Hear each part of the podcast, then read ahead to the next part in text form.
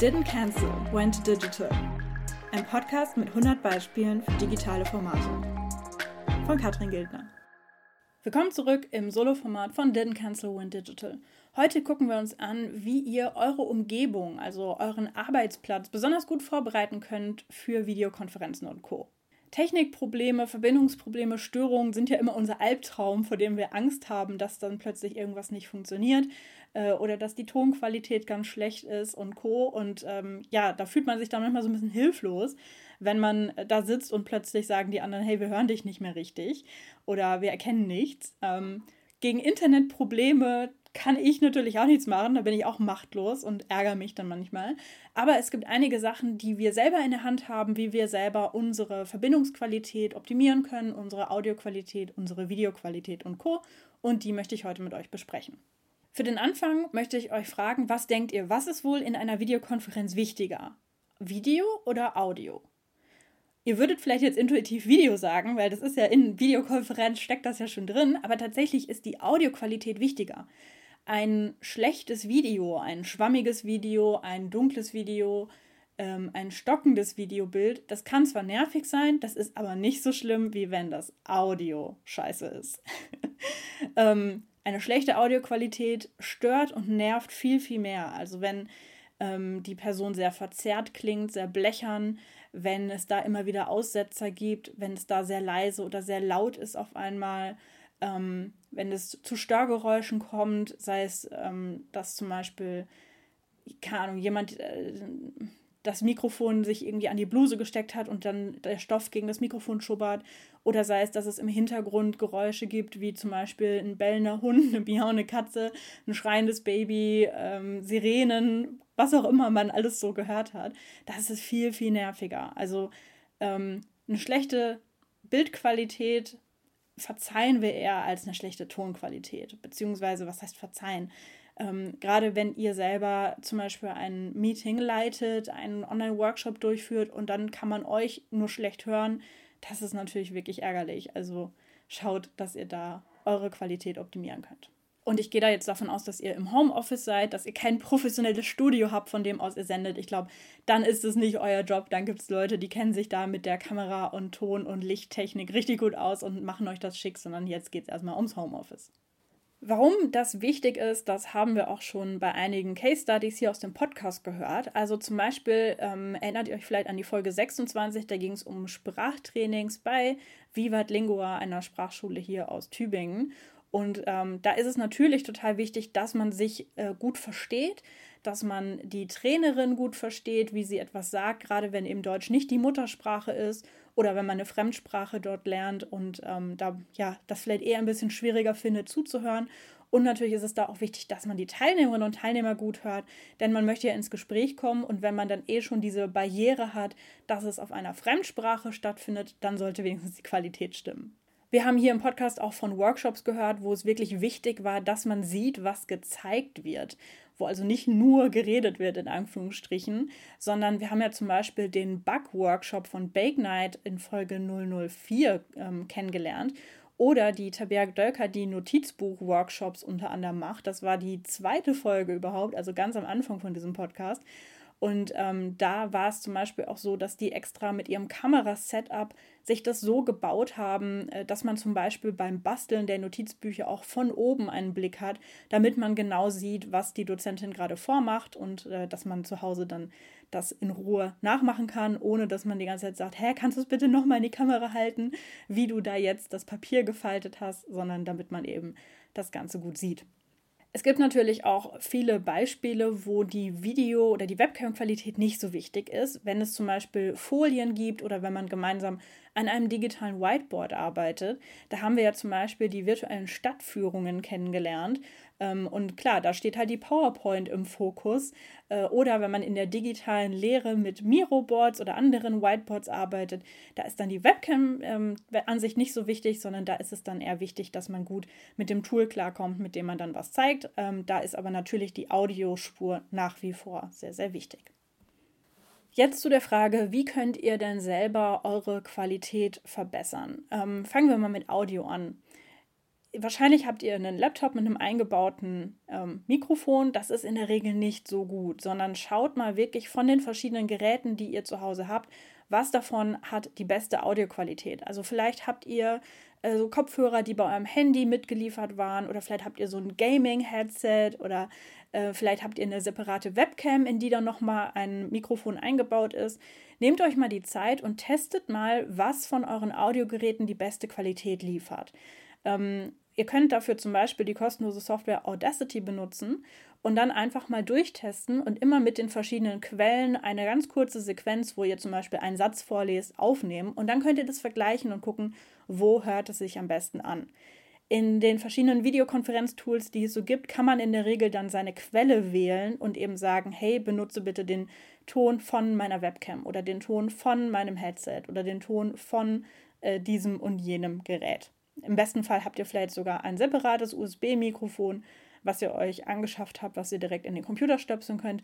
Das bietet wahrscheinlich dann bessere Qualität als zum Beispiel das, was in einer Webcam eingebaut ist. Was ihr auf jeden Fall auch machen solltet, ist Kopfhörer zu benutzen. Ähm, es kann nämlich sonst zu Rückkopplungen kommen, wenn quasi euer Lautsprecher das, was die anderen sagen, ausspuckt, damit ihr es hören könnt. Und euer Mikrofon wiederum denkt, dass das euer Ton ist, den ihr sagt, der dann aufgenommen werden soll. Das sind diese nervigen Störgeräusche, die man kennt. Und die beste äh, der beste Schutz ist, dass man Kopfhörer benutzt. Falls das nicht möglich ist, dann sollte man sein eigenes Mikro deaktivieren, solange andere Personen sprechen. Das ist vor allem für Leute, die mit den ähm, Programmen nicht so affin umgehen können, ein bisschen nervig, wenn sie dauernd daran denken müssen, sich selber freizuschalten und sich selber wieder stumm zu schalten. Deswegen, wenn ihr da mit Menschen arbeitet, wo ihr das Gefühl habt, ah, ich glaube, die finden das ein bisschen stressig, wenn sie sich dauernd ähm, umstöpseln oder wenn sie dauernd eine Taste drücken müssen, ähm, da ist es wahrscheinlich gut, wenn ihr die vorher darauf aufmerksam macht, dass sie sich Kopfhörer bereitlegen sollen. Ähm, dann ist es nicht ganz so schlimm, wenn sie die nicht die ganze Zeit stumm geschaltet sind. Außerdem können ähm, Störgeräusche auch passieren, wenn ihr elektronische Geräte in der Nähe von eurem Mikrofon liegen habt. Das kann zum Beispiel ein Smartphone sein, wenn ein eingehender Anruf kommt. Deswegen sollte das dann entweder weit genug weggelegt werden oder man sollte es in den Flugmodus stellen. Dann gibt es natürlich noch die Klassiker für Störgeräusche, also sowas wie zum Beispiel ein äh, Festnetztelefon, was bimmelt, eine Haustür, die klingelt und so weiter. Wenn es euch möglich ist, könnt ihr vielleicht euer Telefon auch so lange stumm schalten, aber natürlich später nicht vergessen, es wieder anzumachen. Ähm, und manchmal sind die Störgeräusche auch wirklich ganz in der Nähe, zum Beispiel an einem selber dran, wie klimpernde Ohrringe oder Armreifen oder sowas. Äh, das sind wahrscheinlich Geräusche, die ihr selber gar nicht mehr merkt. Also wenn ihr eure Lieblingsohrringe jeden Tag äh, dran habt, die immer so ein bisschen klimpern, euer Gehirn blendet das wahrscheinlich schon aus, aber auf, dem, auf der Aufnahme ist das vermutlich noch zu hören. Also auch hier gilt, ähm, ihr könnt es ja einfach mal testen, am besten vor eurer Veranstaltung, also nicht erst zwei Minuten vorher, sondern vielleicht einen Tag vorher oder sowas. Einfach mal testen, meine Probeaufnahme machen und überlegen, was hört man denn noch alles an Störgeräuschen hier an meinem Arbeitsplatz? Ähm, gibt es da vielleicht, ähm, keine Ahnung, äh, klappert meine Tastatur besonders laut oder ähm, habe ich die blöde Angewohnheit, immer mit dem Stift rumzuklicken oder hört man eben, wie gesagt, meine klimpernden Ohrringe und wenn ja, dann versucht das so gut wie möglich zu vermeiden. Kommen wir zu der Videoqualität. Auch hier gilt, ähm, vielleicht habt ihr eine im Laptop eingebaute Kamera oder vielleicht habt ihr eine separate Kamera, so eine separate Webcam. Wenn ihr ganz fancy sein wollt, dann könnt ihr vielleicht auch eine Kamera anschließen, die nicht als Webcam gedacht ist, sondern zum Beispiel so eine DSLR-Kamera und die dann benutzen als Eingangsgerät.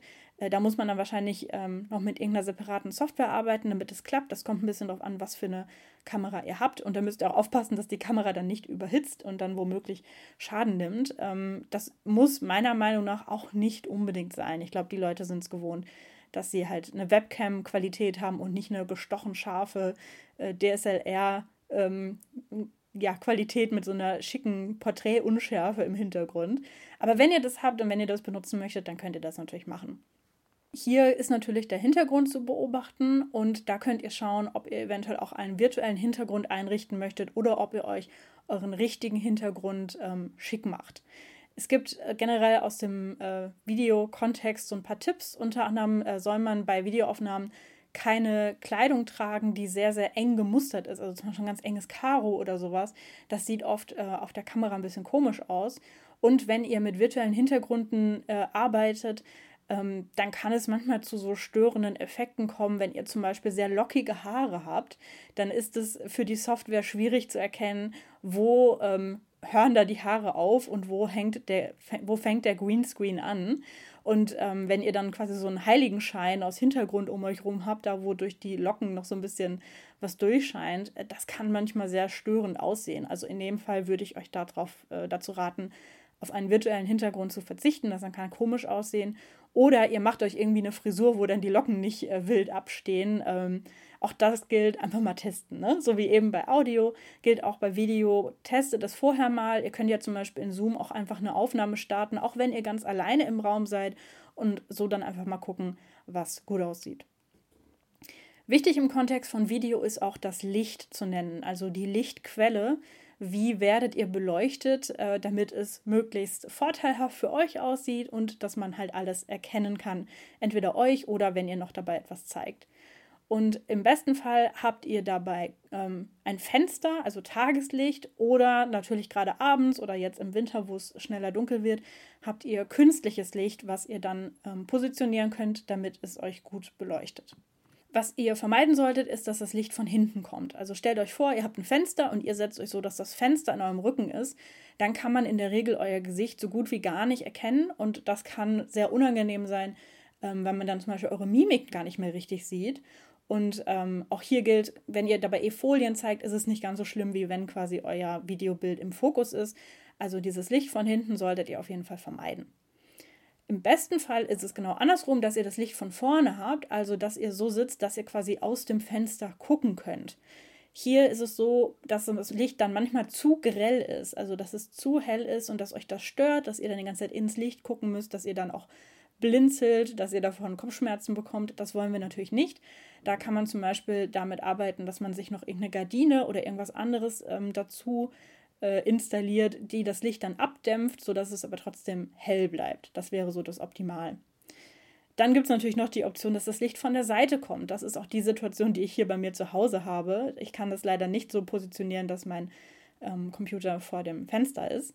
Das heißt, von der einen Seite werde ich angeleuchtet, von der anderen Seite bin ich dunkel ähm, da gilt, dass man das dann am besten ausgleicht, dass man dann von der Seite, von der es dunkel ist, dann ebenfalls noch eine Lichtquelle hat, damit man wieder einigermaßen gleichmäßig angeleuchtet ist.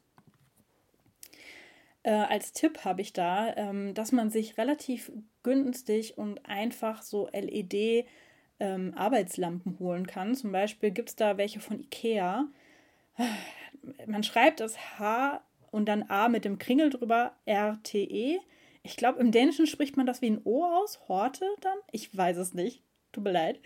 Ähm, also das wäre zum Beispiel das Modell, was ich hier habe und was ganz gut funktioniert. Und damit strahle ich nicht mich an. Das wäre dann wieder zu grell, das würde mich stören, da würde ich die ganze Zeit blinzeln, sondern ich strahle damit die Wand an und die Wand strahlt dann das Licht auf mich zurück und damit bin ich dann wieder ganz gut ausgeleuchtet. Ähm, das kann man auch noch optimieren wenn man die Wand hell macht. Also angenommen, man hat die Wand dunkel gestrichen oder man hat da irgendwie ein, ein Bild hängen oder sowas, dann könnte man zum Beispiel sowas wie Flipchart-Papier oder ein Stück Pappe nehmen, ähm, weiß, und das dann an der Wand befestigen, sodass man dann da helles Licht hat, was auf einen zurückstrahlt. Das ist so der, der Trick 17 für eine gute Ausleuchtung. Und dann haben wir natürlich noch den Computer an sich, was man da optimieren kann, damit das Ganze gut läuft. Und der allergrößte Punkt ist Strom und LAN statt WLAN. Ähm, Strom, also für die Leute, die halt gerne mit dem Laptop arbeiten, dabei flexibel sind und den nicht immer nur ähm, ja, mit dem Stromkabel verwenden.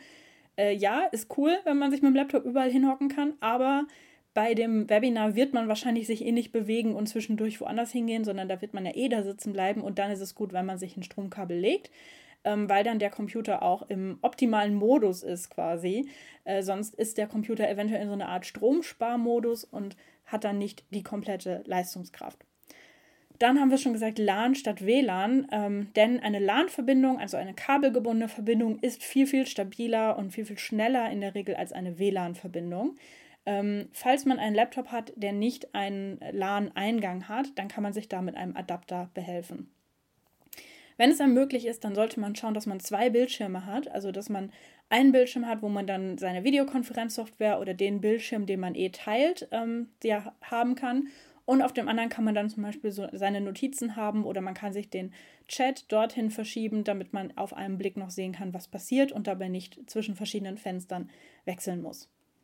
Ein weiterer Tipp, um die Verbindungsqualität zu erhöhen, ist, dass man mal guckt, was läuft denn alles noch an Hintergrundprogrammen, die eventuell die Bandbreite in Anspruch nehmen. Und dazu gehört zum Beispiel ein E-Mail-Programm oder ein Cloud-Speicherprogramm, sowas wie Dropbox oder sowas. Oder irgendwelche Programme, die vielleicht auf die Idee kommen, jetzt noch irgendwas zu aktualisieren ähm, die sollte man dann für die Zeit ausschalten, damit A, nicht die Internetleitung äh, davon mit, äh, nicht in Mitleidenschaft gezogen wird, aber davon mit benutzt wird und B, ähm, weil die sonst vielleicht auch irgendwelche Pop-ups mal zeigen, die einem dann unangenehm sind, falls andere das mitsehen oder die einen einfach nur ablenken. Also wenn dann zum Beispiel irgendwie so ein eine E-Mail kommt oder irgendeine Benachrichtigung, Datei XY konnte nicht synchronisiert werden oder sowas und man ist dann plötzlich äh, aus der Konzentration rausgerissen.